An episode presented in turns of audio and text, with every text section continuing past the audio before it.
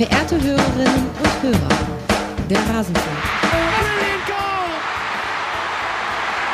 Rose Lavelle might have won the World Cup for the United States with a fantastic goal. Alles zur WM der Frauen. Hallo und herzlich willkommen, liebe Hörerinnen und Hörer, hier im Rasenfunk. Wir wollen sprechen über den zweiten WM-Tag, an dem auch gespielt wird. Und dazu begrüße ich zumindest kurzfristig bei mir drei Gäste. Es ist ganz fantastisch. Zum einen grüße ich rüber nach Neuseeland. Er ist uns zehn Stunden voraus und deshalb ein Mann der Zukunft. Felix Hasesteiner. Hallo Felix. Kia ora. Hi. Schön, dass du dir Zeit nimmst und dem neuseeländischen Wetter bis hierhin getrotzt hast. Ja, das war schwer genug, aber wir überleben es hier drüben. Niemand, wirklich niemand hat so schwer wie du, Felix. Aber das wussten wir alle schon. Dann gehen wir jetzt den, äh, wir gehen jetzt nach regionaler Entfernung. Äh, dann ist uns noch zugeschaltet fürs erste Spiel unsere liebe Annika. Hallo Annika, schön, dass du wieder da bist. Hallöchen. Hallöchen. Hast du den Transfer gut geschafft? Du bist ja nach Melbourne geflogen. Ja, ich bin sehr, sehr früh raus, aber es hat alles gut geklappt. Und hab, äh, wer das auf Instagram gesehen hat, ja auch schon Nina direkt getroffen, die Nina Probst, mit der wir die Vorschau gemacht haben. Das war sehr, sehr schön. Nina Potzel, genau war es. Nicht Nina Probst, Ach, aber. mein Gott, ich, ver ich verwechsel die beiden immer, weil ich mit beiden so viel zu tun habe. Das ist gar kein Arbeit. Problem. Wir alle vier sind auch extrem müde. Das betrifft ja sogar uns äh, Deutsche, denn hier ist äh, neben mir auch noch Sarah Reutmeier, langjährige Hörerin des Rasenfunks. Sarah, wunderschön, dass du jetzt auch mal hier zu hören bist. Ja, servus und danke. Du kommst ja sogar aus dem äh, Frauenfußball, hast dich da inzwischen so reingearbeitet. Magst du mal kurz uns und den Hörerinnen und Hörern erklären, was du eigentlich gerade machst? Denn du bist bei der Spielvereinigung Fürth angestellt. Genau, ich äh, bin Koordinatorin Frauenfußball ähm, und bin dementsprechend hauptamtlich für vier Mannschaften zuständig. Ähm, also die jüngsten sind dementsprechend zwölf, die ältesten 29. Ähm, wir fangen in der U15 an und ich kümmere mich um alle Belange der Spielerinnen, der Eltern, der Trainer und ähm, habe das Glück eben da in der Entwicklung der jungen Mädels und jungen erwachsenen Frauen eben hauptberuflich zu arbeiten und ähm, ja alles, was auf und neben dem Platz betrifft, eben da voranzugehen. Und äh, deswegen finde ich auch gerade die WM sehr spannend, weil man sieht, wie sich der Frauenfußball entwickelt und ähm, ja, mal schauen, wann vielleicht mal die ein oder andere Spielerin, vielleicht auch mal von uns, ähm, es dorthin schafft. Aber guckst du die WM jetzt auch so, dass du dir sagst, könnten wir nicht äh, diese junge Dame von den Philippinen auch mal nach die, die, die, die schönen Seiten von Fürth zeigen? nee, tatsächlich, so weit sind wir da noch nicht. Okay, auf jeden Fall sehr cool, dich mit dabei zu haben. Äh, Mir dünkt auch, irgendwann müssen wir nochmal ausführlicher über deinen Job sprechen. Und wie man da eigentlich reinkommt, ist ja durchaus eine große Aufgabe. Aber jetzt wollen wir, ohne um noch mehr Zeit äh, zu verschwenden, in die Sendung reingehen. Ich danke erst äh, Kevin, Yannick, Deutsch lernen mit Rasenfunk. Das ist offenbar ein Hörer, dass er ein Hörer ist, sehe ich hier, der mit dem Rasenfunk sein Deutsch verbessert. Freut uns sehr, machen so einige. Anton Franz und Hendrik, Sie alle sind Rasenfunk-Supporterinnen und Supporter. Unter rasenfunk.de slash supportersclub erfahrt ihr, wie man uns unterstützen kann und könnt auch Teil dieses illustren Kreises werden. Und an der Stelle mal herzliche Grüße an all diejenigen, die den Rasenfunk hören und Deutsch als Zweit- oder Drittsprache haben sehr bemerkenswert, ehrlicherweise. Ich könnte mir keine dreieinhalb Stunden Riemen durchhören in irgendeiner fremden Sprache. Also, na, vielleicht noch Englisch, aber da würde es dann schon sehr schnell aufhören. Wir gucken auf diesen Spieltag. Wir haben drei Spiele gesehen. Es begann für uns deutsche Zusehende schon sehr früh. Heute Morgen um 4.30 Uhr hat Nigeria gegen Kanada gespielt vor etwas mehr als 21.000 ZuschauerInnen und eine davon war Annika Becker, die andere davon war Nina Potzel. Annika, es war am Ende ein 0 zu 0, aber kein klassisches 0 zu 0 Spiel. Also ein bisschen was erlebt habt ihr im Stadion. Ja, also es ging schon gut hin und her ähm, und zwischendurch auch echt gut zur Sache. Also das würde mich mal interessieren ähm, bei euch, die ihr das am Fernsehen verfolgt habt, weil das von der Tribüne aus manchmal ein bisschen schwierig zu beurteilen war, ähm, wie ihr so die Zweikämpfe in dem Spiel gesehen habt, weil ich mir bei manchen Szenen gedacht habe, dass es schon viel eher irgendwie mal eine gelbe Karte oder so hätte geben dürfen. Ähm, bei der roten war es dann ganz deutlich. Aber also davon mal abgesehen, ähm, ja, war es halt so, dass Nigeria am Anfang Schwierigkeiten hatte, ins Spiel reinzukommen, aber sie haben sich dann immer weiter reingesteigert und sie haben eigentlich genau das gemacht, was Kanada nicht so gerne mag. Ähm, sie haben sie nämlich eher tief ähm, hinten empfangen und haben so diese langen Bälle hinter ihre eigene Kette möglichst gut versucht zu verhindern, haben halt immer wieder gut verschoben auch. Und ähm, ja, haben den Kanadierinnen damit wirklich das Leben schwer gemacht. Also Christine Sinclair hatte in der neunten Minute äh, einen guten Schuss ähm, aufs, also nicht aufs Tor, der ging knapp drüber, aber es war halt so die erste große Chance, wo halt auch ein richtig lautes Raunen so durchs Stadion ging. Ähm, also es war von der Atmosphäre her halt so sehr situativ, je nachdem, was gerade passiert ist, wurde es dann manchmal sehr, sehr, sehr laut. Und ich glaube, das liegt auch so ein bisschen daran, wie das Stadion gebaut ist, dass man eher so diese muschelförmigen Dächer hat, die das alles dann noch so ähm, wiedergeben. Neben der Pressetribüne sehr viele nigerianische Fans, die sehr, sehr laut und sehr, sehr leidenschaftlich waren. Das war sehr cool. Ähm, genau, aber dann, ja, ist halt Nigeria immer besser reingekommen und hatte dann zwischenzeitlich halt irgendwie auch so eine eigene, sehr, sehr starke Phase, wo ich eigentlich damit gerechnet habe, dass sie selber jetzt ähm, demnächst irgendwie auch ein Tor erzielen werden. Ähm, das ist dann nicht dazu gekommen, aber sie haben halt immer wieder versucht, ähm, auf der rechten Abwehrseite von Kanada so eine Lücke auszunutzen, die es da ja relativ häufig gab eigentlich ähm, zwischen Buchanan und Rivière. Da war immer mal Platz. Und ähm, dann ist äh, Onumonu halt immer da reingestoßen ähm, im Zusammenspiel mit Plumtree. Und manchmal hat sich auch Oshuala so ein bisschen auf die Seite ziehen lassen irgendwie. Und das funktionierte schon ziemlich gut. Ja, und ich glaube, für mich, wenn ich jetzt so eine Spielerin auswählen müsste, die ich am stärksten fand, dann wäre das tatsächlich ähm, von Nigeria Tony Payne. Also die hat, finde ich, ein richtig, richtig starkes Spiel gemacht, vor allem auch in der zweiten Halbzeit dann so, ähm, hat immer wieder angekurbelt, auch nach vorne, aber gleichzeitig halt auch immer dieses Bewusstsein nach hinten gehabt. Und ja, war sehr auffällig einfach. Mhm. Hat die meisten Dribblings gewonnen auf Seiten Nigerias. Da war jetzt viel drin, was wir aufdröseln können. Sarah, lass mal mit der vermeintlichen Härte im Spiel anfangen. Oder war sie überhaupt vermeintlich? Wie, wie hart war es deiner Meinung nach? Ja, ich hätte, glaube ich, auch ein, zwei Szenen eher abgepfiffen, tatsächlich, ähm, weil wir auch am Anfang der WM sind und ähm, ja auch keine Verletzungen gleich am Anfang natürlich haben wollen. Ähm, von daher, eine gelbe Karte hätte ich in ein, zwei Situationen wahrscheinlich auch eher gegeben, aber weil wir vermutlich auch den, den deutschen Fußball gewohnt sind, wo das einfach ein bisschen ähm, früher passiert. Mhm. Ähm, ich habe das ähm, selbst als Erfahrung irgendwie gemacht, wo ähm, Sambia bei uns hier trainiert hat und ähm, die auch dann ein Testspiel gegen uns hatten und da auch einfach unfassbar hart reingegangen sind, obwohl es einfach ein Testspiel war. Also ich glaube, dass das manchmal einfach ein Thema ist, wo ja andere Länder einfach anders Fußball spielen. Ähm, dementsprechend kann ich dir da nur zustimmen. Ich habe auch das Gefühl, das scheint so ein bisschen die FIFA-Vorgabe zu sein. Also wir kennen das ja schon von anderen FIFA-Turnieren, möglichst wenig gelbe Karten verteilen. Nach der zweiten gelben Karte ist man gesperrt und sie werden erst so gelöscht, dass man nicht fürs Finale gesperrt sein kann.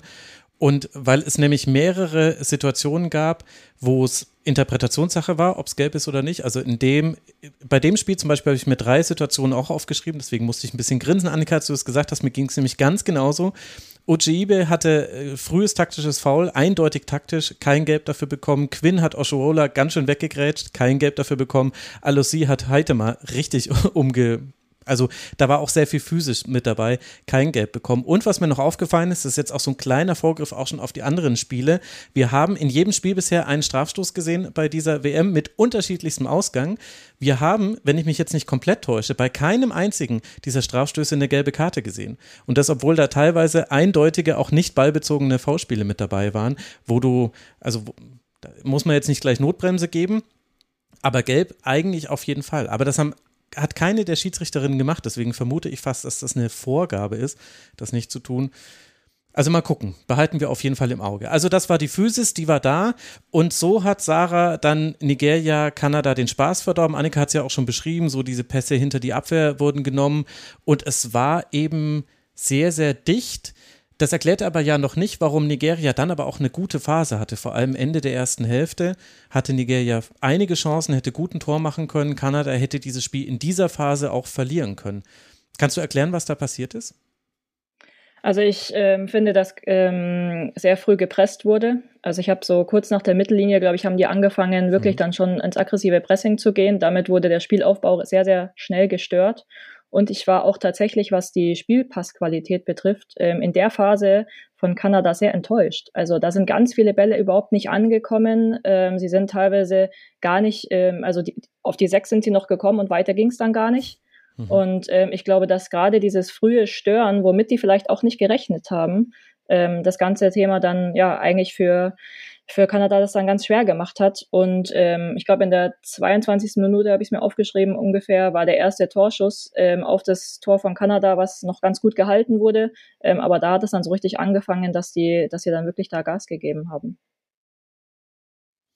Ja, also das heißt, Annika, wir haben bei Kanada schon einige Probleme gesehen, bei denen man hoffen konnte, dass sie ein bisschen kleiner werden. Also es ist nicht komplett überraschend, aber die haben eine Aufgabe vor sich und die Aufgabe heißt vor allem aus dem Spielaufbau Chancen kreieren. Ja, richtig. Ähm, also ich war in der Offensive auch nicht so begeistert ähm, von Jordan Hütemer ähm, eigentlich auch so zum wiederholten Male. Also sie hat sich hm, versucht, so tiefer fallen zu lassen immer mal und dann ähm, ist äh, Leon halt so eingerückt irgendwie vorne in die Spitze. Ähm, und dann ist Lawrence aufgerückt und eigentlich hätte man dann halt irgendwie gucken können, ähm, dass man vielleicht mit einem schnellen Seitenwechsel raus auf, Lee, äh, ähm, auf Lawrence oder vielleicht irgendwie auf Rose äh, immer mal so hin und her geht, um so diese Blöcke so ein bisschen in Bewegung zu bringen von Nigeria. Mhm. Aber das haben sie eben nicht hinbekommen. Also wie Sarah schon sagte, so es lag viel an der Passqualität, aber eben auch an der Geschwindigkeit irgendwie ganz häufig so, dass es irgendwie ein bisschen behäbig war manchmal so, ähm, bis dann der Pass kam. Und ja, Nigeria hat es einfach auch sehr gut gemacht. Also normalerweise ähm, mag Kanada das, Kanada das auch sehr gerne, ähm, so ein bisschen höher oder halb hoch irgendwie auf Sinclair zu spielen. Die nimmt den Ball mit dem Rücken zum Tor an, dreht sich irgendwie und leitet den weiter, also weil sie halt irgendwie auch groß ist und den Ball festmachen kann. Und ähm, sie war aber komplett, also da standen halt immer drei oder vier Spielerinnen so um sie rum, dass dieser Ball, dass dieser Ball eigentlich nicht gespielt werden konnte. Und deswegen ging es halt immer ähm, ja außenrum, aber nicht in, in einer hohen Geschwindigkeit. Und ich fand, es wurde bei Kanada dann besser in der zweiten Halbzeit mit den Wechseln, die sie da mhm. hatten. Ähm, also ja, das da war dann irgendwie mehr Zug drin, mehr Geschwindigkeit, ähm, Wiens hat mir da sehr gut gefallen.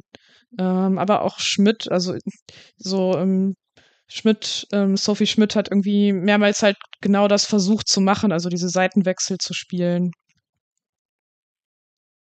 Ja, das war die interessante Dynamik dieses Spiels, Sarah, die wir gesehen haben. In der zweiten Hälfte kommt Kanada gut raus, bekommt dann ja sogar einen Strafstoß. Wir alle stellen uns darauf ein, dass jetzt Christine Sinclair in ihrem sechsten WM-Turnier zum sechsten Mal mindestens ein Tor erzielen kann. Dem war nicht so. Nanda Ussi hat wunderbar gehalten. Erst, erst den nicht so toll getretenen Strafstoß, aber dann auch den Nachschuss verhindert. Also sehr gute Parade.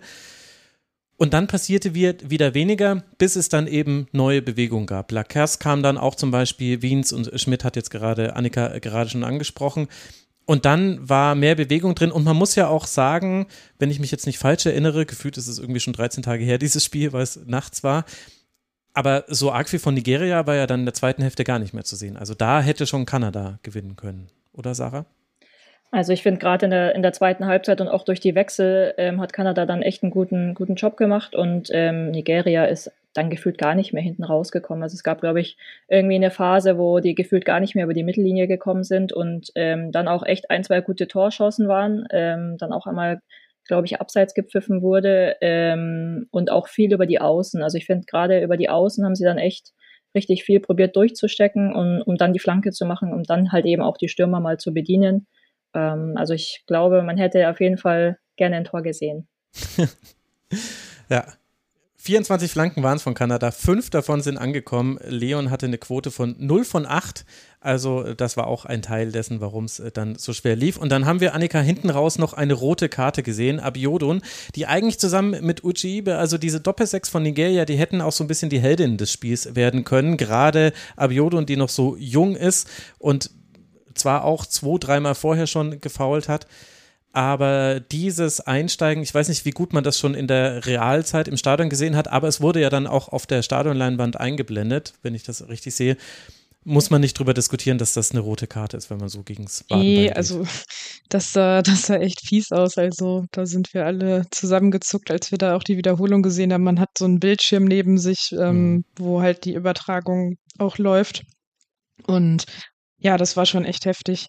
Ähm, ich wollte nur ergänzen, es gab schon noch eine oder hätte noch eine große Chance für Nigeria gegeben, aber das wurde auch abgepfiffen wegen Abseits. Ähm, das war, meine ich, auch ähm, Onumonu, ähm, äh, die da in der 80. nochmal ähm, sich ja. irgendwie mhm. durchgesetzt hat und dann so eine flache Flanke in den Strafraum reingespielt hat. Und dann wurde es aber abseits gepfiffen. Das war eigentlich, wenn es nicht abseits gewesen wäre, wäre das wahrscheinlich so die beste Chance aus dem Spiel heraus in der Partie gewesen. Ja, Onomono ist sowieso sehr umtriebig.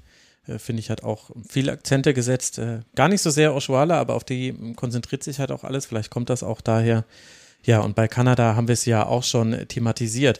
Wie würdet ihr dann quasi abschließend das jetzt bewerten? Und für alle Hörerinnen und Hörer, die sich wundern, warum Felix nicht zu Wort kommt, äh, der konnte das Spiel nicht sehen, deswegen da kommt er jetzt gleich noch zu Wort, wundert euch nicht.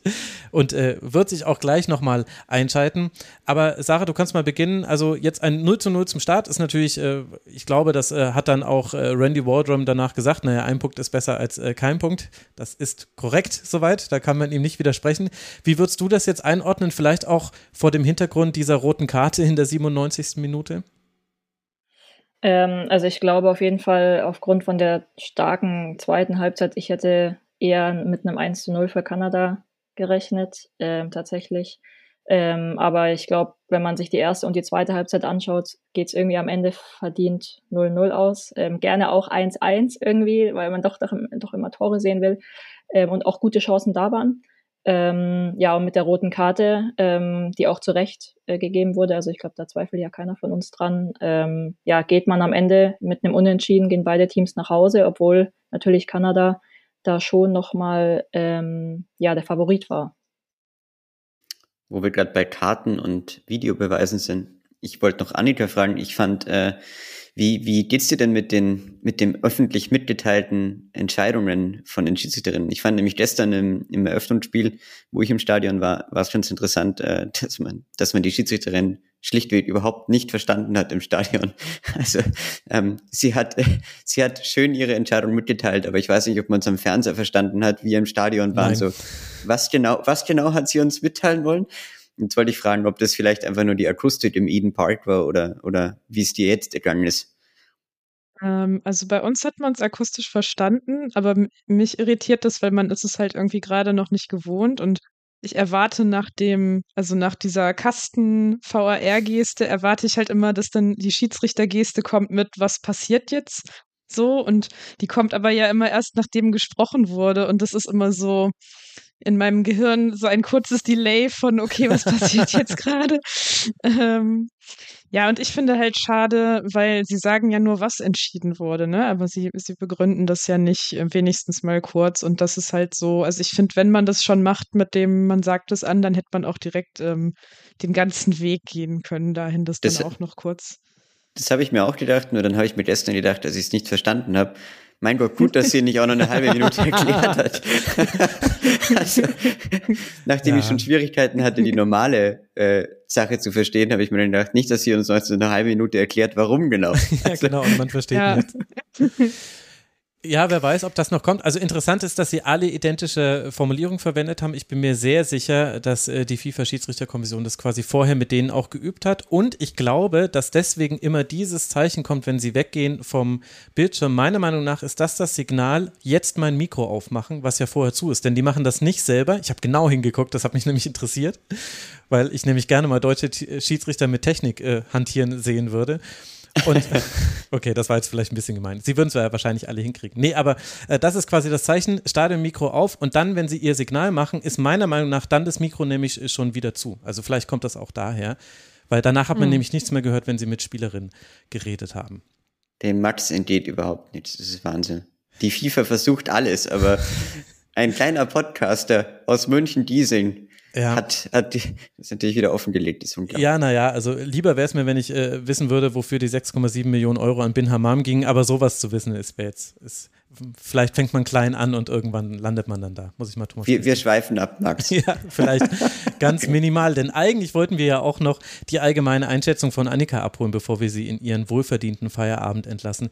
Wie blickst du jetzt auf die beiden Teams? Es geht jetzt für, aus, für Nigeria weiter gegen Australien am Donnerstag und äh, für Kanada gegen Irland am Mittwoch?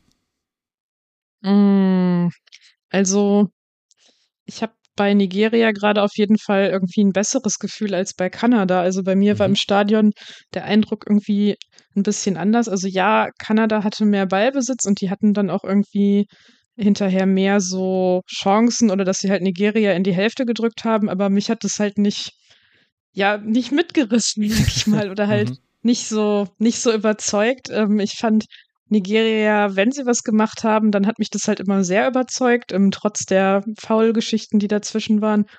Und ähm, deswegen habe ich da eigentlich ein besseres Gefühl. Ich habe auch, ähm, also es kommt auch so ein bisschen daher, wie eigentlich da so das Team die ganze Zeit miteinander umgegangen ist. Also das fing schon vor dem Spiel an, dass sie halt irgendwie so tanzend alle miteinander halt reingekommen sind von ihrem Bus. Und dann, als das Spiel abgepfiffen war, haben sie halt einfach alle ihre Torhüterinnen gefeiert für diesen gehaltenen Elfmeter. Und zwar so, als wenn das jetzt nicht 0-0 ausgegangen wäre, sondern als wenn sie gerade die WM gewonnen hätten. Und das war aber halt so eine, ja, so eine richtige Gemeinschaft irgendwie dabei. Und ich finde, man hat es auch sehr aus den Aussagen gestern bei ähm, Tony Payne auf der Pressekonferenz rausgehört. Da ging es dann immer wieder auch um diese Finanzgeschichte mit dem Verband mhm. und so. Und ja, man will sich jetzt natürlich irgendwie sehr auf den Sport konzentrieren. Man weiß auch in Nigeria, in der Heimat sind die Erwartungen immer sehr, sehr hoch. Ähm, aber man geht halt irgendwie so als gestärktes Team irgendwie da rein und will jetzt alles reinballern. Und genau das Gefühl hatte ich halt bei dem Spiel auf dem Platz auch. Ähm, und Kanada, ähm, ich will dir gar nicht absprechen, dass sie auch ein Team sind oder so, das meine ich damit jetzt nicht, aber ich glaube, dass da irgendwie sehr viele Baustellen so sind, weil so diese defensive, richtige Stabilität, die ich eigentlich von ihnen gewohnt bin, mhm. die habe ich in dem Spiel vermisst. Mhm. Ähm, das war immer so, das, worauf sie auf jeden Fall zählen können, worauf sie auf jeden Fall aufbauen können. Und wenn da jetzt aber auch erste Risse reinkommen, dann wird es halt schwierig, weil dann ähm, brauchen sie nicht nur für vorne irgendwie mal noch einen neuen Plan, sondern müssen dann hinten auch wieder gucken, was sie da machen. Und naja, ja, das sind hervorragende Punkte und da ist jetzt auf jeden Fall schon ein bisschen Druck auf dem Spiel Kanada-Irland in der nächsten Woche, logischerweise ja auch aus irischer Perspektive, wenn man da in die K.O.-Runde kommen möchte. Dann muss da gepunktet werden und am besten dreifach. Und ich möchte noch die Petition starten, Julia Grosso bitte immer auf der 8 oder auf der 10, denn da war sie viel, viel besser eingebunden, war viel in viel interessanteren Räumen. Das hat mir besser gefallen. Wir werden es äh, beobachten. Und äh, du, Annika, gehst jetzt erstmal schlafen. Ganz, ganz herzlichen Dank äh, dafür, dass du trotz Ortswechsel und so weiter jetzt schon wieder hier mit dabei warst. Und wir hören uns ja noch ganz oft. Hab eine gute Zeit und bleib gesund. Bis bald mal wieder. Ciao, Annika. Ja, bis bald und euch noch viel Spaß. Dankeschön. Den werden wir haben. Unter anderem, weil wir jetzt dann weitermachen mit dem Spiel Philippinen gegen die Schweiz. Das war dann das nächste Spiel. Das ist das fehlende Spiel aus der Gruppe A noch gewesen. Da haben wir ja Neuseeland und Norwegen schon beobachten dürfen. Felix, du hast ja quasi jetzt den Direktvergleich. Du hast Neuseeland, Norwegen im Stadion gesehen und jetzt Philippinen gegen Schweiz am TV-Bildschirm. Welchen Eindruck hast du denn von beiden Teams gewonnen nach diesem 2 zu 0 für die Schweiz? Naja, dass die Geschichte von der ausgeglichenen Gruppe gar nicht mal so falsch ist. Also ich glaube, dass ähm, ich glaube, dass, dass man gestern ähm, in dem Spiel gesehen hat, dass, das, dass die, die Neuseeländerinnen näher dran sind als Nor an Norwegen, als man denken konnte. Und man hat auch heute gesehen, dass die Philippinen und die Schweiz jetzt nicht äh, weit auseinander waren, sage ich jetzt mal. Ne? Also ich fand, es fand, es war kein, es war jetzt ein 2-0 und es war auch irgendwie verdient, dass die Schweizerinnen das gewonnen haben. Aber es war sicherlich kein, kein Spiel, ähm, was jetzt total eindeutig war. Und ich glaube, wir haben bis auf das dritte Spiel, das wir heute besprechen, eh noch kein eindeutiges Spiel bei dieser WM gesehen. Ähm, insofern wäre das so meine These, dass ähm, was immer, also dass in dieser, in dieser Gruppe A noch sehr viel möglich ist, weil ich im Moment gar nicht einschätzen kann, wie die Matchups dann funktionieren, wie, wie, ja, diese vier Mannschaften, die haben eigentlich alle was, was sie auszeichnet und alle was, was sie ähm, vor Probleme stellen könnte. Und ähm, ja, das ist meine Lehre aus diesen, aus diesen zwei Spielen der Gruppe A, die wir bisher gesehen haben. Sarah, was Details hast du jetzt gelernt? bitte von Sarah.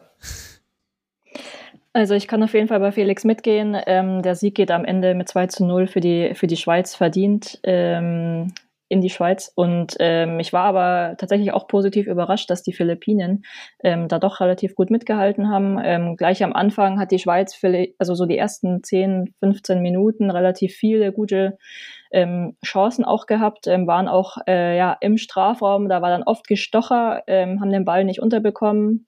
Dann äh, gegen Gegenangriff der Philippinen ähm, mit einem Tor. Tatsächlich hat es dann im Schweizer Tor geklingelt, ähm, das dann aufgrund von 30, 40 Zentimeter abseits ähm, zurückgenommen wurde. Ähm, und das hat, glaube ich, so ein bisschen die Schweizerinnen dann auch nochmal aufgeweckt, sodass die sich dann nochmal zusammengerissen haben, um, um da nochmal gut in die, in die Halbzeit zu kommen.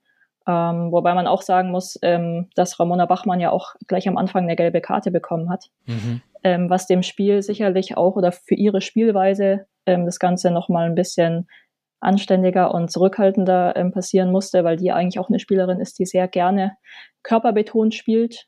Ähm, das ist so ein Thema, wo ich, wo ich ein bisschen drauf geachtet habe. Und ähm, das war so die erste Einschätzung. Da ging es dann, da ging dann relativ gut weiter. Ähm, und die Schweizer dann, wie gesagt, ist aufgewacht und hat dann da gut mitgespielt. Ähm, also das mal so ein bisschen als, als erste Einschätzung. Bisschen Henne-Ei-Frage jetzt dann äh, gleich wieder zurück an dich, äh, Sarah. Ist die Schweiz aufgewacht oder sind den Philippinen die Kräfte ausgegangen? Ich hatte das Gefühl, je länger sowohl die erste Hälfte und dann der zweiten war es noch eindeutiger, das gedauert hat, desto weniger haben sie das geschafft, was sie vorher hinbekommen haben, nämlich einfach äh, Zentrum zuzustellen, ähm, ganz gut, auch mal über den linken Flügel, über Harrison, dann auch mal selber vorzu, äh, vorzugehen. Und sie haben irgendwie beides hinbekommen. Sie haben manchmal sehr hoch verteidigt im 5-3-2 und manchmal standen sie dann immer tiefer, aber da wurde es dann schwächer. Und ich hatte das Gefühl, es hatte vielleicht auch damit zu tun, dass die Schweiz dann besser wurde. Aber das ist natürlich jetzt dann die kritischere Sicht auf die Schweiz. Ja, also man hat schon gemerkt, dass sie sich eher mehr hinten reingestellt haben. Ähm, dass sie nicht mehr so laufstark und offensiv waren, das, da wäre ich bei dir. Ähm, wobei man, finde ich, immer schwierig sagen kann, in den ersten 45 Minuten hat das wirklich was mit der Physis zu tun, weil. Ja, ja, ist ein ähm, guter Punkt. Mhm. Also wenn wir dann irgendwann in der 60, über, die, über die 60. Minute oder sowas reden, dann bin ich bei dir, aber in den ersten 45 Minuten ähm, glaube ich, dass es dann vielleicht eher das Thema war, dass die Schweiz gedrückt hat. Also und mit der Fünferkette hinten, ähm, die musste auch erstmal wieder nach vorne schieben.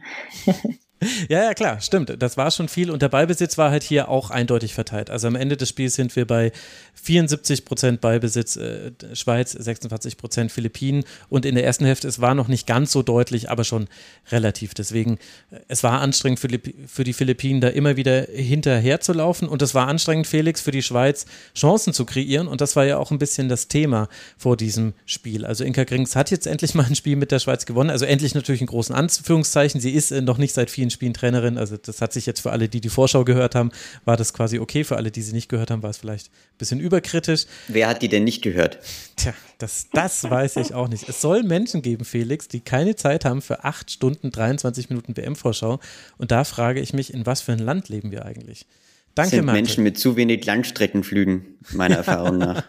Sehr gut. Ach, dann hast du die, die WM-Vorschau gehört. Und wenn ich den Essay von Anna Dreher richtig gelesen habe, dann hat sie das Sportprogramm nach allen Fußball, Frauenfußball-Dokus durchgeforstet. Mhm. Das habe ich auch noch gemacht, aber dann wurde die Zeit auch langsam knapp.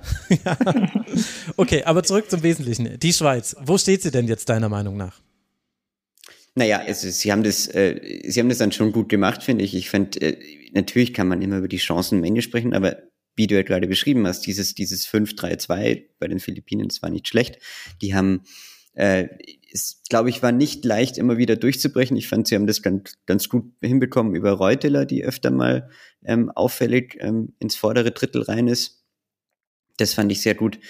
Und äh, ja, ich finde, sie haben es, sie haben mehrere von diesen Aktionen erzwungen, die, die ähm, Sarah gerade schon beschrieben hat, mit Konfusion im Strafraum. Aber ähm, es ist so ein bisschen die Frage, ob, ob man sich darauf halt verlassen kann auf Dauer. Ne? Also sie hätten aus diesen konfusen Situationen noch mehr machen können und die haben sie auch erschaffen, aber ähm, darauf, äh, darauf äh, so, so die ganz klaren Spielzüge haben ab und zu gefehlt und ich glaube, das ist so der, der Tape, den man setzen kann, dass sie das einfach noch verbessern müssen. Also ich glaube, gegen eine Mannschaft, die ähm, in einer gewissen Weise strukturierter verteidigt, ähm, da wird es, glaube ich, schwierig, weil, ähm, wie du sagst, die Spielzüge, die wirklich konsequent durchgespielt werden bis zum Schluss, die haben ein bisschen gefehlt, ähm, weshalb dann auch ja ähm, der Elfmeter des 1 zu 0 war, hm. aus meiner Sicht, ähm, weil sie es davor nicht geschafft haben, den Ball durch einen guten Spielzug dann ins Netz zu kriegen. Und auch hier natürlich Henne-Ei-Thematik. Wäre es ohne diesen, wie wäre es ohne diesen Strafstoß verlaufen? Ich fand auch, dass man äh, im Offensivspiel der Schweiz konnte man quasi sowohl Dinge, die für die Schweiz sprechen, äh, sehen, aber auch welche, die man kritisieren könnte, weil es war sehr flügellastig. Es ging eigentlich alles über Außen. Am Ende waren es dann über den linken Flügel, äh, ist man 14 Mal ins Angriffsdrittel gekommen, sechs Mal über den rechten Flügel. Das heißt, da sehen wir auch so eine kleine Verteilung und äh, vor allem äh, Maritz war dafür äh, verantwortlich. Die hatten ganz toll tolles äh, Spiel gemacht, war sehr aktiv, hatte mit 131 Ballkontakten am Ende die meisten aller Spielerinnen auf dem Feld. Also sehr flügellastig. Und immer wenn das dann auf dem Flügel funktioniert hat und man auch mal an die Grundlinie gekommen ist oder vom Flügel einen gefährlichen Pass in den Strafraum reinspielen konnte, dann wurde es ja auch gefährlich. Und gerade in der zweiten Hälfte sind da viele Chancen bei rausgekommen. Und in der ersten Hälfte hat das aber häufiger noch nicht funktioniert. Und deshalb war es auch ein bisschen zäh. Und ich finde so die, die zweite Variante, die du halt in dem Spielsystem der Schweiz ich fand, dass es keine klassische Raute war, ehrlicherweise, so wie sie jetzt gespielt haben. Es könnte aber auch mit den Philippinen zu tun gehabt haben, die ihre Formation zweimal oder einmal geändert haben. Also da gibt es noch Verbesserungspotenzial auch in der Entscheidungsgeschwindigkeit und gleichzeitig war es aber auch so, Sarah, dass eben die Philippinen etwas verändert haben, also Fünferkette in der ersten Hälfte, in der zweiten Hälfte dann Viererkette, aber eigentlich wurde alles schlechter durch die Viererkette. Man hatte noch weniger Zugriff auf den Flügeln. Also rein theoretisch kann es mit der Viererkette besser sein, weil du hast quasi eine Doppelung, also quasi Mittelfeldspieler übernimmt äh, die Verteidigerin de, der Gegner und die Abwehrspielerin übernimmt die Stürmerin und dann bist du erstmal zwei gegen zwei auf dem Flügel und dann äh, passt das schon. Aber irgendwie hat es alles ein bisschen schwieriger gemacht. Also Harrison hatte noch weniger Gelegenheit, mal offensiv in Erscheinung zu treten und die war offensiv mit die wichtigste. Also Quesada hat da nicht die Rolle gespielt, die man vielleicht von ihr erwartet hätte. Und vielleicht auch deswegen dann in der zweiten Hälfte sowohl für die Schweiz ein bisschen leichter gegen die Viererkette als auch für die Philippinen schwerer, irgendwas sich zu erspielen. Ja, also das war das, was ich ganz am Anfang gemeint habe, ähm, wo sie die Formation geändert haben. Ähm, ich habe den Sinn daran. Das war in dem Take, den wir rausgeschnitten, rausschneiden ah, mussten leider. Deswegen habe ich es jetzt nochmal ganz schlau, ja, ich Fuchs habe es nochmal angesprochen. perfekt. Nee, genau. Ich hatte, ich hatte mal kurz gesagt, ähm, dass eben die Formation geändert wurde und ich nicht ganz verstanden hatte, warum. Ähm, weil es, wie du sagst, nicht besser geworden ist und ähm, ich jetzt auch nicht weiß, wie einstudiert wirklich diese Variante davor schon mal war. Ähm, weil sie in den vorherigen Spielen ähm, eher von dem, was ich mir mal aufgeschrieben hatte, die, die erste Formation gespielt hatten. Ähm, und das hat mich verwundert, dass sie dann doch gewechselt haben. Aber wer weiß, was in der Kabine angesprochen wurde. Ja, ich meine, immerhin, man konnte es lange eng halten. Ähm, McDaniel hat äh, viele Paraden gezeigt, die gut waren. Und äh, es gab so die kleinen Momente, wo, wo die Schweizer Abwehr, die in der ersten Hälfte ja durchaus ein bisschen gewackelt hat, auch wieder so ganz leicht ins Wackeln kam. Also vielleicht wäre da mehr gegangen, aber es war sehr dominant am Ende und, äh, und die Schweiz hätte vielleicht mit ein bisschen konsequenterer Chancenverwertung auch noch das deutlicher gestalten können, dieses Spiel. Wenn wir jetzt dann auf diese Gruppe blicken, Felix, das ist ja auch das, wo wir so ein bisschen reingekommen sind in diese Partie. Also die nächsten, die nächsten Spiele in der Gruppe sind Neuseeland gegen die Philippinen, das wird am Dienstag stattfinden und auch am Dienstagabend dann Schweiz gegen Norwegen. Wie würdest du das jetzt bewerten? Naja, ich glaube, dass äh, dieses, dieses Neuseeland-Philippinen-Spiel wird insofern interessant, als dass da eine etwas solidere Defensive eben auf die Philippinen trifft. Und ich glaube, da wird es endgültig schwierig für sie, ähm, Räume zu finden, ähm, wenn die Neuseeländerinnen so verteidigen, wie, wie sie das jetzt im Eröffnungsspiel getan haben. Ähm, und äh, deshalb, glaube ich, wird es Philippinen schon, Philippinen schon, schon schwierig, ähm, nochmal noch mal wirklich reinzukommen und, und äh, sie brauchen halt jetzt diese, sie brauchen halt jetzt drinnen diese drei Punkte. Was mir da Hoffnung gibt, ist, dass sie offenbar eine sehr starke äh, äh, Unterstützung haben im Land. Also das fand ich mhm. ganz bewegend zu sehen, fand ich auch schön, dass in, im, im kalten südlichen Dunedin ähm, doch sehr viele Filipinas und Filipinos im Stadion war, die da, die da gute Stimmung erzeugt haben. Und ähm, das wird sicher ganz interessant in Wellington ähm, äh, nächste Woche dann. Aber ja, ich glaube, das ist äh, das eine Thema und, und die, die Schweizerinnen werden sich halt mit Norwegen auseinandersetzen müssen, die schon ein bisschen das Messer zwischen den Zähnen haben werden. Also wenn man Ada Hedeberg gestern im, in den Katakomben im Stadion noch gesehen hat, da war schon Stimmung. Also da ähm, möchte ich jetzt nicht unbedingt der nächste Gegner sein. Ähm, die haben jetzt schon, die haben jetzt schon verstanden, worum es hier geht. Sarah, was sind deine Gedanken? Ja, also ich glaube, dass, ähm, also ich bin sehr gespannt auf Norwegen, ähm, weil ich irgendwie von denen auch mehr erwartet hatte. Ähm, wobei man auch sagen kann, ähm, gut, vielleicht war auch einfach Neuseeland ähm, unfassbar gut im eigenen Land und äh, hat da einfach ein Wahnsinnsspiel gemacht. Ähm, deswegen bin ich mal gespannt im zweiten Spiel, was Norwegen macht. Ähm, und wie am Ende jetzt auch nach diesem, nach dem 2 zu 0 Sieg die Schweiz ähm, dann auch offensiv agieren wird. Ob sie da nochmal umstellen werden ähm, oder ob sie so in der Formation bleiben. Also meine These dazu ist, dass es nicht besser hätte kommen können für die Schweiz, als wie jetzt dieser Turnierverlauf sich ganz am Anfang gestaltet. Norwegen brutal unter Druck durch diese Niederlage und die Schweiz hat sich dann am Ende souverän die drei Punkte geholt und das Problem von Norwegen ist ja der Spielaufbau und, äh, und die Abwehr. Und ich glaube, bei beidem könnte die Schweiz das Taschenmesser sein, was da immer das richtige Werkzeug parat hat. Das war jetzt ein bisschen abgegriffen, das tut mir leid. So wie manchmal ein Schweizer Taschenmesser. Nein, warum kann ich damit nicht aufhören? Ich bin einfach zu lange wach. Es tut mir leid. Auf jeden Fall, also mein Gefühl ist, ich finde nämlich, dass quasi das, was aus dem Mittelfeld kam bei der Schweiz und dass es so äh, vielfältig war, also egal, ob Soda nach äh, vorne gestoßen ist, ob es Reuteler war, ähm, ob äh, sich jemand hat fallen lassen oder über die Flügel eben, was wir alles äh, thematisiert haben, will ich jetzt nicht nochmal alles wiederholen. Also da sehe ich die Schweiz klar im Vorteil gegen das Norwegen, das wir zumindest gegen Neuseeland gesehen haben. Und dann, also bin ich, bin ich gespannt auf dieses Spiel. Und bei den Philippinen ist es ja ungefähr so, wie man es erwarten konnte. Also wir alle haben jetzt nicht gedacht, dass die mit neun Punkten durchrauschen durch diese Gruppe. Sie haben ein paar Dinge gut gemacht. Ein paar Dinge haben aber auch ehrlicherweise überhaupt nicht funktioniert. Inklusive einer Umstellung, wo ich wirklich gern auf der Pressekonferenz gewesen wäre und einfach gefragt hätte, warum? Und warum haben sie dann nicht nochmal reagiert? Also nicht nochmal eine Umstellung, Viererkette passt schon, aber man hätte dann das Personal nochmal ein bisschen ändern können auf der Doppelsechs. Aber gut, jetzt gehen wir in die Details. Das wollen wir jetzt aber beim letzten Spiel des Tages tun, denn das war das einzige, das jetzt mal richtig dominant zu Ende ging. Allein die Statistiken lesen sich brutal. 46 zu 1 Schüsse, 80 Prozent Ballbesitz für die eine Mannschaft, 20 Prozent logischerweise für die andere. Die andere Mannschaft hatte eine Passquote von 47 Prozent von 0 zu 21 gewonnenen Dribblings, von 1 zu 22 Ecken. Ich könnte jetzt noch ganz viele Statistiken nennen.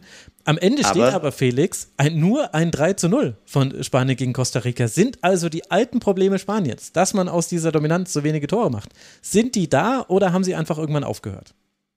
Hm, ich wollte nämlich gerade fragen, wer die eine Mannschaft und die andere Mannschaft war. Das wäre jetzt natürlich die Quizfrage für erfahrene Rasenfunkhörer. Wir haben ja Kapitelmarken, Felix, das ist das Problem. Absolut, habe ich völlig vergessen.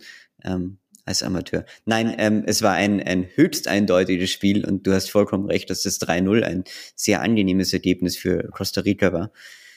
Ähm, ich fand es auch beeindruckend, dass die, dass die Spanierinnen, ich glaube, sie hatten nach 12 oder 13 Minuten äh, 100 Ballkontakte. Also äh, sie haben sie haben wirklich sich überhaupt keine Zeit genommen, um irgendwie reinzukommen und und sich äh, reinzufinden in dieses äh, windige Wellington Wetter. Ähm, und äh, ja, deshalb sehr beeindruckende Leistung. Für mich mit Abstand die beste bisher. Ähm, und ich glaube, das zementiert schon so ein bisschen, auch wenn es jetzt nur Costa Rica war und man natürlich die äh, Henne-Ei-Frage, die du vorher schon aufgeworfen hast, könnte man auch hier wieder stellen, ähm, ob es jetzt ein schwaches Costa Rica oder ein starkes Spanien war oder beides zusammen. Ähm, ich glaube, die äh, Spanierinnen haben auf jeden Fall Eindruck, Eindruck hinterlassen. Erst recht, weil ja die Weltfußballerin äh, aus dem Jahre 2021, 22 noch nicht dabei war. Oder zumindest nur kurz eingewechselt wurde, wollte unbedingt noch ein Tor machen, der hat man das angemerkt. Die hat nochmal ein Feuer reingebracht. Die, ja, weiß nicht, so ganz dezent hatte ich das Gefühl. Sie hat sich auch so sehr aufgeregt über den nicht gegebenen Strafstoß, der wirklich eigentlich keiner war. Also, also hatte ich da so ein Gefühl. Ja, Sarah, was würdest du sagen? War das jetzt ein großes Statement von Spanien? Ja, also definitiv. Ich finde, die haben sehr, sehr überzeugend äh, Fußball gespielt, auch wenn man gemerkt hat, dass irgendwann äh, sie aufgehört haben, so ein bisschen. Also ich hatte das Gefühl, sie haben irgendwann die Luft rausgenommen ähm, beim 3-0. Ähm, man muss ja auch sagen, alle drei Tore in der ersten Halbzeit gefallen, in der zweiten mhm. Halbzeit kein Tor mehr. Ähm, und alle innerhalb von sechs Minuten, also 21. Minute, 23. Minute, 27. Minute. Da dachten wir schon, also ich hatte 4-0 getippt bei diesem Spiel und dachte mir, oh Gott, viel zu niedrig. Und jetzt fühle ich mich betrogen von Spanien. Gut, das 4-0, das wäre auch noch auf jeden Fall drin gewesen bei den Chancen. Da braucht man, glaube ich, auch nicht drüber diskutieren. Aber ähm, also das, was erwartet wurde, finde ich, ähm, haben sie erfüllt würde ich, würde ich jetzt mal so behaupten. Und ähm, von daher, ähm, ja, das e-, erste Spiel der WM, was wirklich eindeutig war und wo der Gegner ähm, so gespielt hat, dass er eigentlich glücklich sein kann, dass es nur drei, drei Gegentore sind. Wir hatten ja unter anderem auch noch einen Strafstoß, der allerdings eher zweifelhaft, äh, dementsprechend dann vielleicht nicht so schlimm, dass der von Solera, die sowieso fantastisch gespielt hat, äh, pariert wurde. Das war ein weiterer verschossener Strafstoß. Wie wir das ja jetzt schon häufig gesehen haben. Äh, fünf Strafstöße gab es bei dieser WM, drei davon wurden verschossen also ich finde, ihr habt mit allem recht und natürlich gerade diese, also vor, dem, vor der Partie konnte man sich denken, na gut, die Aufgabe wird halt sein, ein Team will nicht am Spiel teilnehmen und verteidigt und das andere Team muss sich Chancen daraus rausspielen. Und diese, diese Aufgabe hat Spanien schon wirklich sehr gut gelöst. Und zwar, weil ich habe mir aufgeschrieben, welche Wege sie in den Strafraum hatten. Und irgendwann dachte ich mir, cool, jetzt habe ich jeden Weg aufgeschrieben, den es gibt, außer irgendwie, dass den Fallrückzieher was gespielt haben. Und dann habe ich die Liste dann auch einfach so wieder unkommentiert gelöscht, weil das bringt ja auch niemanden weiter, aber sie hatten eben Doppelpässe, sie hatten hatten äh, Dribblings, äh, sie hatten gelupfte Pässe, die haben doch am wenigsten gut funktioniert. Sie hatten Flanken, Flanken, Flanken. Was glaubt ihr, wie viele Flanken hat Spanien geschlagen? Felix? 23. Nee, das ist zu wenig, dann würdest du nicht so viele sagen. Äh, 29. Sarah? So, dass nie, so viele, dass Nico Kovac zufrieden wäre. Ich, ich glaube, es sind über 20. Irgendwie so erst so wie 33, 34. So, es ist gut, dass ihr beide schon sitzt. Es sind 57 gewesen. Oh, wow. Aber ja, wenn man Sarah und meine jetzt zusammennimmt. genau, das war der Plan. Deswegen habe ich euch gemeinsam eingeladen in den Rasenfunk, weil ich wusste, gemeinsam seid ihr die perfekte Symbiose und so gut wie Spanien gegen Costa Rica. Also es waren 57 Flanken, davon sind auch viele angekommen. Also und Spanien flankt ja jetzt generell mehr in den letzten Spielen. Das ist eine Veränderung im Spielstil, aber das war schon deutlich zu sehen. Costa Rica hatte deswegen auch irgendwie 65 klärende Aktionen. Also das war es war sehr, sehr äh, eindimensional. Und, äh, und einzelne Spielerinnen haben natürlich auch ein wahnsinniges Spiel gemacht. Also Bon Marti, was die mit dem Ball am Fuß macht, der Wahnsinn. Und sie ist nur eine von vielen, Felix. Ja, absolut. Also ich, bei, bei Aitana konnte man ja damit rechnen, dass das äh, so aussehen wird. Und ich, man konnte natürlich auch bei Salma äh, damit rechnen, dass es so aussehen wird. Aber ähm, die fand ich besonders bemerkenswert. Also mit, mit, wie alt ist sie, glaube ich? 19? Habe ich das richtig im Kopf? Ähm, äh, als linke Außenstürmerin fand ich sie, fand ich sie grandios, wie sie immer wieder den Weg in die Mitte gesucht hat, was nämlich mir gestern auch wieder aufgefallen ist, was dann doch oft noch nicht passiert. Ne? Also was viele äh, Außenstürmerinnen dann machen, dass sie so einen Schritt zu weit auf der Außenbahn noch sind.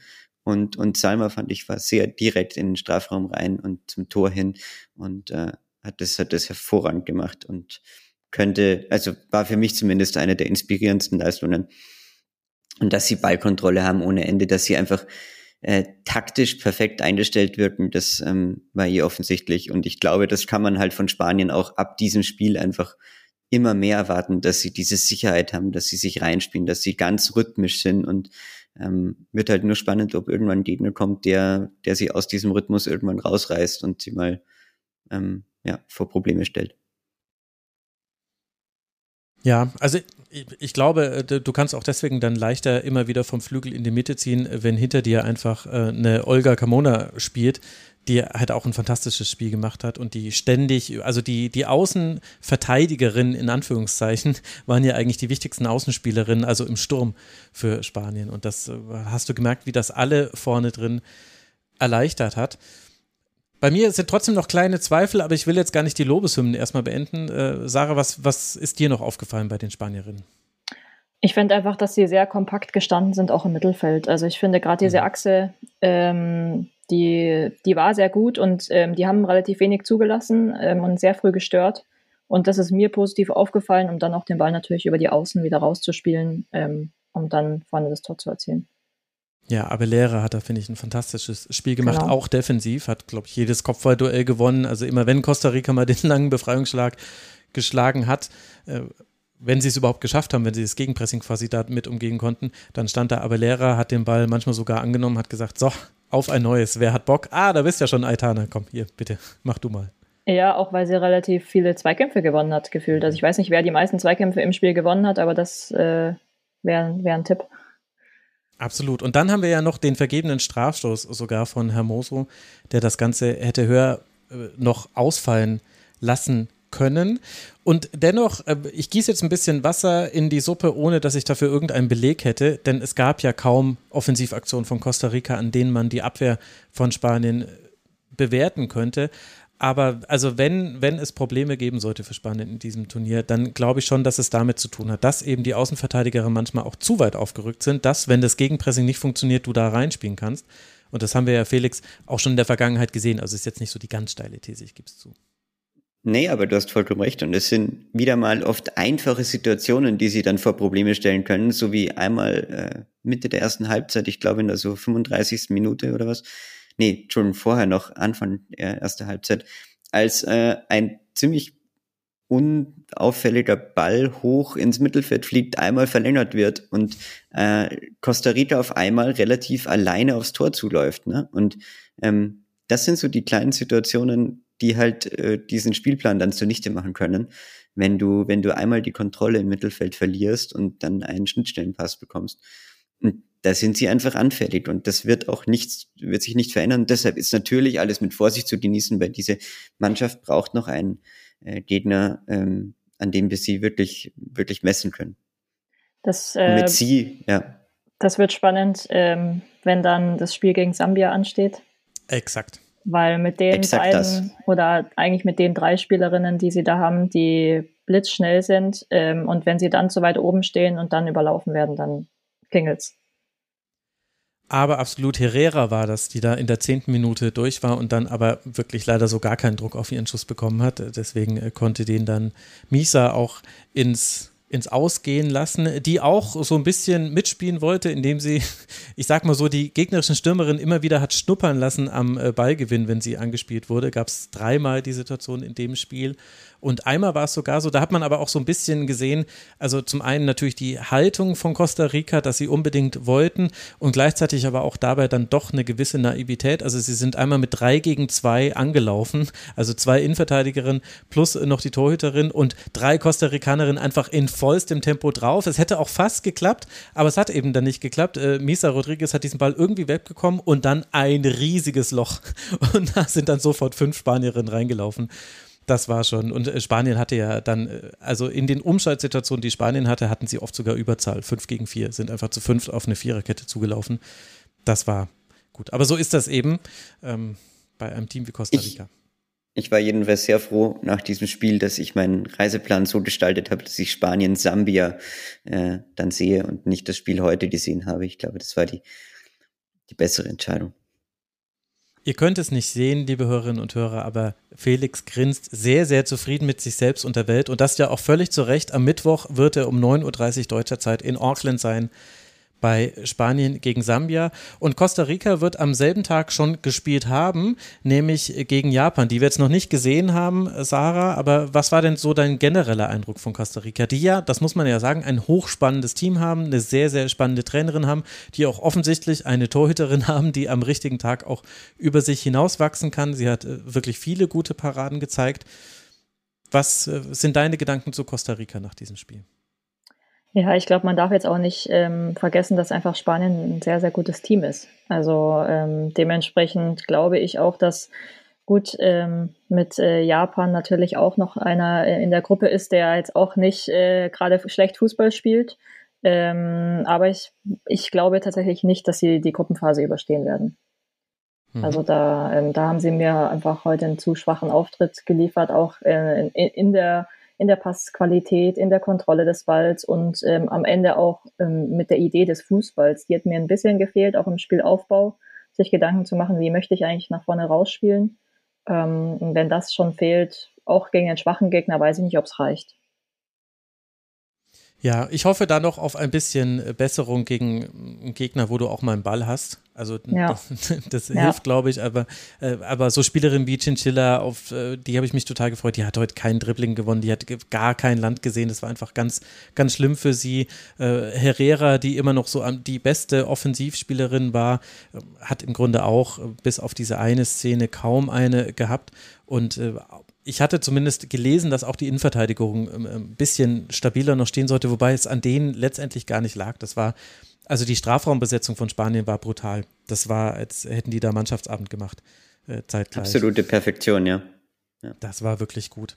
Wir werden es uns angucken und werden ja jetzt erstmal morgen Sambia gegen Japan sehen, am Samstagmorgen um 9 Uhr. Ich sage euch mal kurz, liebe Hörerinnen und Hörer, was auf dem Programm steht noch für morgen. Also um 9 Uhr könnt ihr das sehen, Sambia gegen Japan auf der ARD, aber schon vorher um 3 Uhr treffen wir uns natürlich alle, um USA gegen Vietnam zu sehen. Auf sportschau.de wird das gestreamt und dann stehen noch zwei weitere Spiele an am Samstag und zwar England gegen Haiti und Dänemark gegen China. Das heißt, die komplette Gruppe D können wir dann noch bestaunen. Alles in der ARD. Und es wird dann auch noch am Samstagnachmittag die Folge dazu vom Rasenfunk erscheinen. Dann mit Gästen, die vielleicht genauso unausgeschlafen sind wie wir heute. Umso mehr danke ich euch sehr. Ich, ich weiß es sehr zu schätzen, dass ihr euch die Zeit genommen habt äh, an, egal in welcher Zeitzone. Ganz, ganz herzlichen Dank an Felix Hasesteiner. Viel, viel Spaß bei Spanien gegen Sambia, du Sack. Ja, danke schön. Und morgen bei den USA, ähm, also wer das, wer das Spiel nicht live um drei Uhr nachts anschaut, der hat laut Rudi Völler den Frauenfußball nie geliebt. Ne? Ja, ich gebe ja zu, dass ich da schon überlegt habe, das könnte man ja auch noch im Real Life ab 6 Uhr angucken. Dann müsste man Nein. nicht, weil es gibt diese, diese Lücke zwischen 3 und 9 Uhr. Aber andererseits, live ist halt live. Ne? Und ich muss sagen, heute, heute Nacht äh, bei Instagram live gegangen zu sein und einfach 20 müde Seen als ZuschauerInnen gehabt zu haben, das war schon auch sehr lustig. Also das hat schon auch Spaß gemacht. Absolut. Hat Spaß gemacht, da zu sein. Vielen Dank. Danke dir, dass du hier warst und äh, danke, ganz fantastisches Debüt, Sarah Reutmeier. Danke dir, Sarah, dass das mal auf diese Art und Weise geklappt hat. Zu reden. Ja, danke, Max, für die Einladung auf jeden Fall und äh, vielleicht ja bis zum nächsten Spiel. Ja, vielleicht bis zum nächsten Spiel. Wir werden uns auf jeden Fall nochmal hören in dieser WM. Und dann hört ihr auch hoffentlich zu, liebe Hörerinnen und Hörer. An euch geht natürlich der letzte Dank. Danke für eure Aufmerksamkeit. Danke, dass ihr den Rasenfunk Nationalteams Feed schon bewertet habt in den iTunes-Portalen und Spotify und so weiter, wo es alles geht. Ganz herzlichen Dank dafür. Wir hören uns wieder dann morgen, wenn es weitergeht mit gleich vier Spielen. Bis dahin habt eine gute Zeit. Bis bald hier wieder im Rasenfunk und das Wichtigste natürlich, bleibt gesund. Macht's gut, liebe Hörerinnen und Hörer. Ciao. Das war der Rasenfunk. Von Ihnen unterstützt. Herzlichen Dank.